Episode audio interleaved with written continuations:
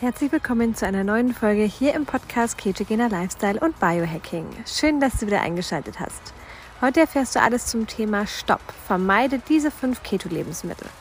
Du denkst, Keto-Lebensmittel kannst du in Hülle und Fülle essen und dass jedes Keto-Lebensmittel gesund ist? Falsch gedacht. Floros verrät dir, warum Keto nicht gleich gesund ist und welche Keto-Lebensmittel du auf keinen Fall essen solltest. Ganz viel Spaß beim Zuhören.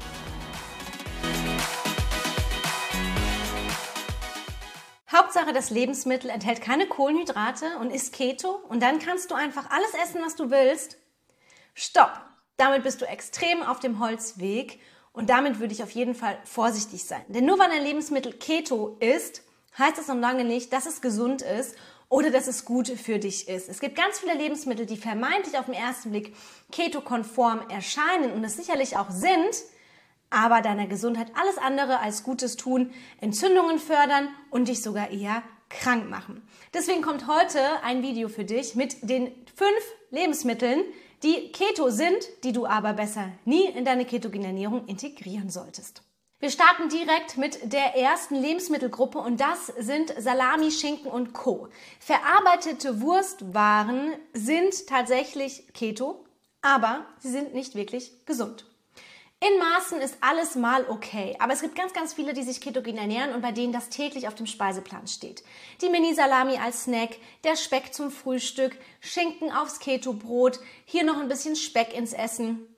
Verarbeitete Wurstwaren sind wirklich nicht optimal und verarbeitete Fleischwaren können eben auch Krankheiten fördern, da sie Entzündungen im System fördern können, da sie eben sehr, sehr stark verarbeitet sind oft auch minderwertiges Fleisch mit enthalten und eben vor allem es auch Studien gibt, die eben nachweisen, dass auch viel verarbeitete Wurstwaren, sofern man zu viel davon konsumiert, eben auch Herz-Kreislauf-Erkrankungen fördern können und auch teilweise eben zum Beispiel bestimmte Krebsarten unterstützen können. Wie gesagt, wer mal eine Salami isst, wer mal ein Stück Schinken isst, voll okay. Aber bei vielen Keto-Fans landet das täglich auf dem Speiseplan und das ist auf lange Frist gesehen problematisch. Deswegen verarbeitete Wurstwaren wie Salami, Fleischwurst, Schinken, Wiener Würstchen und so weiter sind zwar auf den ersten Blick keto-konform, sind aber nicht wirklich gesund, weil auch hier wieder sehr stark verarbeitet.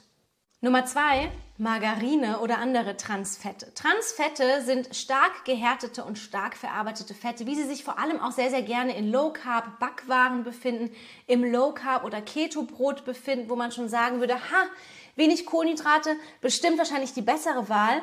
Aber tatsächlich Margarine ist eins der ultra hochprozessiertesten Lebensmittel, ein sehr, sehr stark verarbeitetes Lebensmittel. Margarine und Co. werden durch die partielle Hydrierung von Pflanzenfetten gewonnen und sind in einem mehrstufigen Verfahren hoch verarbeitet. Auch sie fördern Herz-Kreislauf-Erkrankungen, Entzündungen im System, einfach weil es minderwertige Fette sind, die auch einen sehr hohen Anteil an Omega-6 enthalten. Dazu komme ich aber gleich noch zu sprechen. Und die damit eben auch alles andere als gesundheitsförderlich sind. Das heißt, auch hier achte auf die Transfette, denn nicht, weil es irgendwie frittiert ist oder weil eben Fette mit dabei sind, heißt es nicht unbedingt, dass es gut ist. Achte lieber auf hochwertige, naturbelassene Fette, die möglichst wenig verarbeitet sind, die also in der Natur schon in Form von Fett vorkommen, wie Oliven, Avocado und Öle daraus, Nussöle oder eben auch Kokosöl zum Beispiel. Das sind alles Pflanzen, die sind von Natur aus fettig Margarine, damit die eben auch streichfest gemacht wird, wird sie eben erst auch dann irgendwann ähm, wieder eine ungesättigte Fettsäure, von einer ungesättigten Fettsäure in eine gesättigte Fettsäure verwandelt,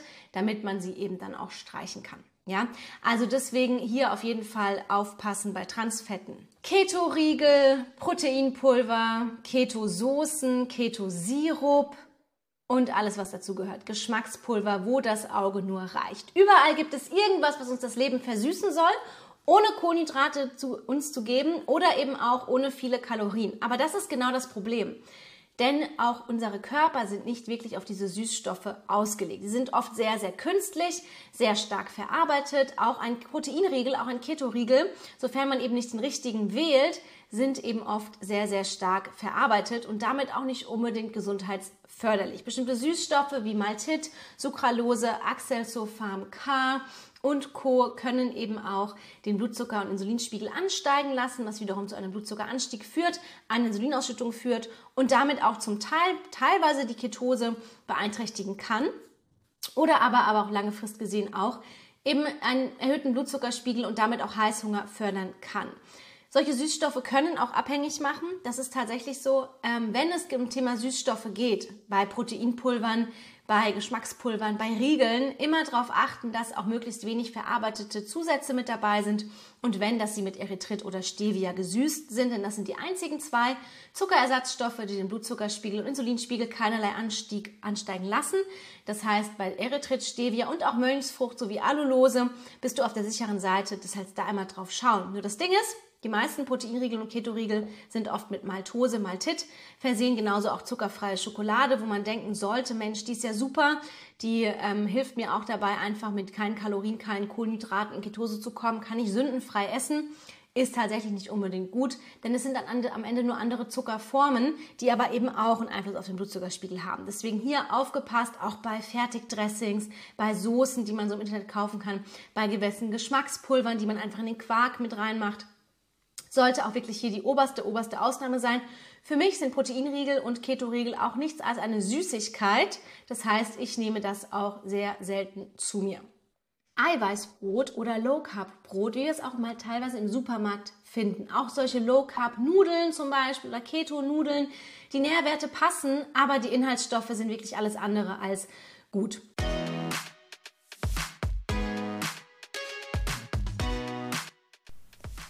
Du hast Lust bekommen auf die ketogene Ernährung? Wir haben für deinen Keto-Start eine kostenlose 7-Tages-Challenge erstellt. Alles, was du brauchst für deinen Keto-Start, sowie zu Beginn eine Einkaufsliste und Rezepte für jeden Tag zum Kochen. Außerdem bekommst du Zugang zu einer Community, die sich schon länger Keto ernährt oder wie du möglicherweise gerade beginnt. In der 7-Tages Hack Your Life Keto Challenge sind auch die beiden Coaches Florence und Andreas und du kannst deine Fragen jederzeit stellen. Den Link findest du in den Podcast Show Notes.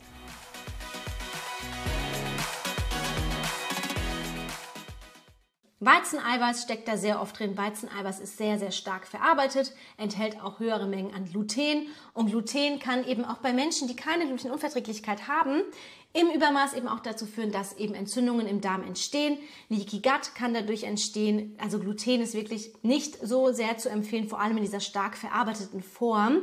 Außerdem enthalten Eiweißbrote auch eben oft bestimmte Zusatzstoffe, Konservierungsstoffe, um das Ganze haltbar zu machen. Darunter eben auch oft zum Beispiel Soja-Eiweiß und andere minderwertigere Eiweißsorten, um das Ganze eben noch ein bisschen eiweißhaltiger zu machen und auch das Ganze haltbar zu machen. Das heißt, auch ein Eiweißbrot aus dem Supermarkt ist sehr, sehr stark verarbeitet und das sollte einem jeden bewusst sein.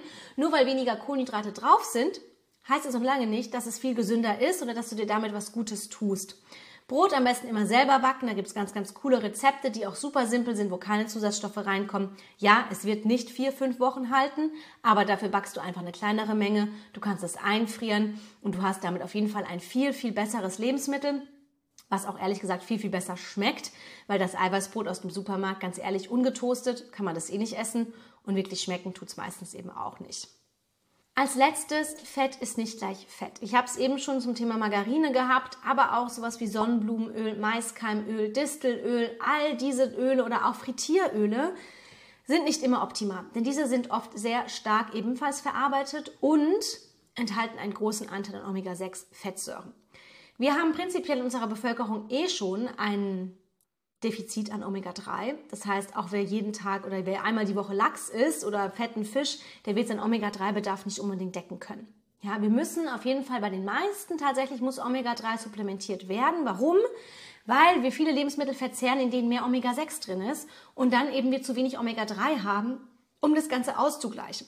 Haben wir zu viel Omega-6? Omega-6 ist entzündungsfördernd, Omega-3 ist entzündungshemmend. Das heißt, bestimmte Öle wie Sonnenblumenöle enthalten einen hohen Anteil von Omega-6 im Vergleich zu Omega-3 und können damit eben Entzündungen im System noch weiter voranführen. Warum sind Entzündungen, wenn wir zu viele davon haben und vor allem wenn sie auch chronisch werden, problematisch? Weil Entzündungen sind nämlich auch die Vorstufe der gängigen Volkskrankheiten. Diabetes, Herz-Kreislauf-Erkrankungen, Alzheimer, Demenz, all das sind oft Entzündungen, die vorangehen und die dann eben das Ganze fördern. Deswegen sollten wir gucken, dass wir möglichst antientzündlich uns ernähren und die ketogene Ernährung, Ketose ist ein antientzündlicher Zustand, ketogene Ernährung ist es aber nicht immer unbedingt, weil wer die ketogene Ernährung nicht richtig macht, der fördert sogar Entzündungen, obwohl er denkt, er tut seinem Körper was Gutes. Ja, deswegen hier ganz, ganz wichtig, auf jeden Fall immer schauen, wie hoch ist der Anteil Omega-6, wie, was sind da für Öle drin, Ähm, Habe ich genug Omega-3? Supplementiere ich vielleicht noch mit Omega-3? Und wirklich auch schauen, dass man von verarbeiteten Lebensmitteln, ganz generell, und all die Lebensmittel, die ich aufgezählt habe, sind am Ende nichts anderes als verarbeitete Lebensmittel, Abstand nimmt, diese in Maßen konsumiert und den Fokus auf unverarbeitete, naturbelassene Lebensmittel einfach legt, weil dann macht man eine gesunde ketogene Ernährung, die auch langfristig ist und die dir dann auch dabei helfen wird, deine gesundheitlichen Ziele zu erreichen. Wenn du Fragen hast zur ketogenen Ernährung oder auch eine Lebensmittelliste haben möchtest mit meinen Top-Empfehlungen der Keto-Lebensmittel, dann würde ich dir empfehlen, auf Instagram vorbeizuschauen. Dort habe ich nämlich eine Lebensmittelliste oben bei mir im Profil angepinnt, Florence Keto World. Schau da gerne vorbei und dann kriegst du auch eine Begrüßungsnachricht von mir persönlich und ich helfe dir dann auch einfach ein bisschen weiter mit deinen Fragen, die du vielleicht ganz individuell für dich und deine ganz persönliche Situation hast. Ansonsten vielen Dank, dass du dabei warst und bis zum nächsten Mal. So schön, dass du reingehört hast. Solltest du noch weitere Fragen zur Folge haben und über Spotify zuhören, kannst du deine Frage direkt in der Fragen- und QA-Sektion unter der Folge stellen.